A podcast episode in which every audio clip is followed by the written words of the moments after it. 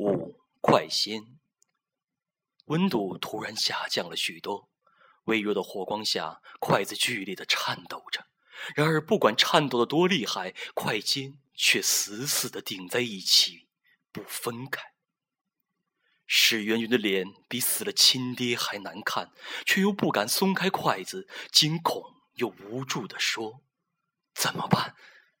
陶丽也慌了：“我我不想玩了。”陈毅然比较冷静，沉声道：“既然真招来了鬼，说明那些禁忌也是真的，游戏不能中断，快问问题吧，随便问一个。”石元君赶紧问：“快快先！”你说我是男是女？他真是吓懵了，居然问这么个让人无语的问题。筷子依然颤动不止。我想起杂志上的招魂细节，说快仙只会用撑开筷子表示肯定答案，你不能用这种方式来问。史元军还好不笨，连忙改口：“我的意思是，我是不是男的？”筷子停顿了一下，缓缓撑开。形成一个菱形。问完问题，接下来的是将快仙送走。陶丽说：“谢谢快心解答我们的疑惑，我们会给您烧一千万纸钱作为答谢。”筷子保持撑开的姿势没有动。史元军说：“给您烧两辆轿车。”他当然是指纸折的。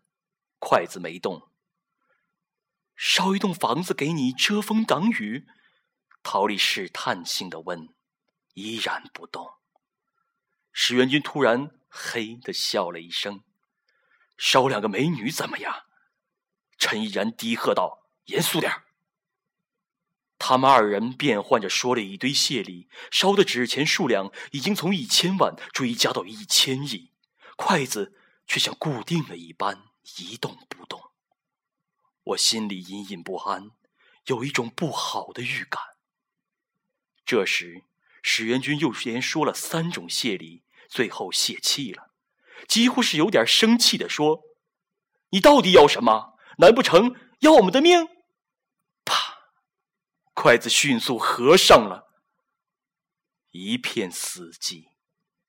那根生日蜡烛也燃到了尽头，屋内立刻陷入。一片片沉沉的黑暗，我感到所有人呼吸都开始加重了，让人窒息的安静。许久，不知是谁按亮了灯，刺目的灯光下，所有人的脸都一片惨白。石元军哭丧着脸说：“我我开玩笑的，这……”陶丽依然保持着拿筷子的动作，眼睛木木的、没有焦点的看着前方，自言自语：“皮丹就是这样被鬼害死的吗？”我轻轻的将手机揣回口袋，没有告诉他们短信的事。已经如惊弓之鸟的他们，再经不起任何惊吓了。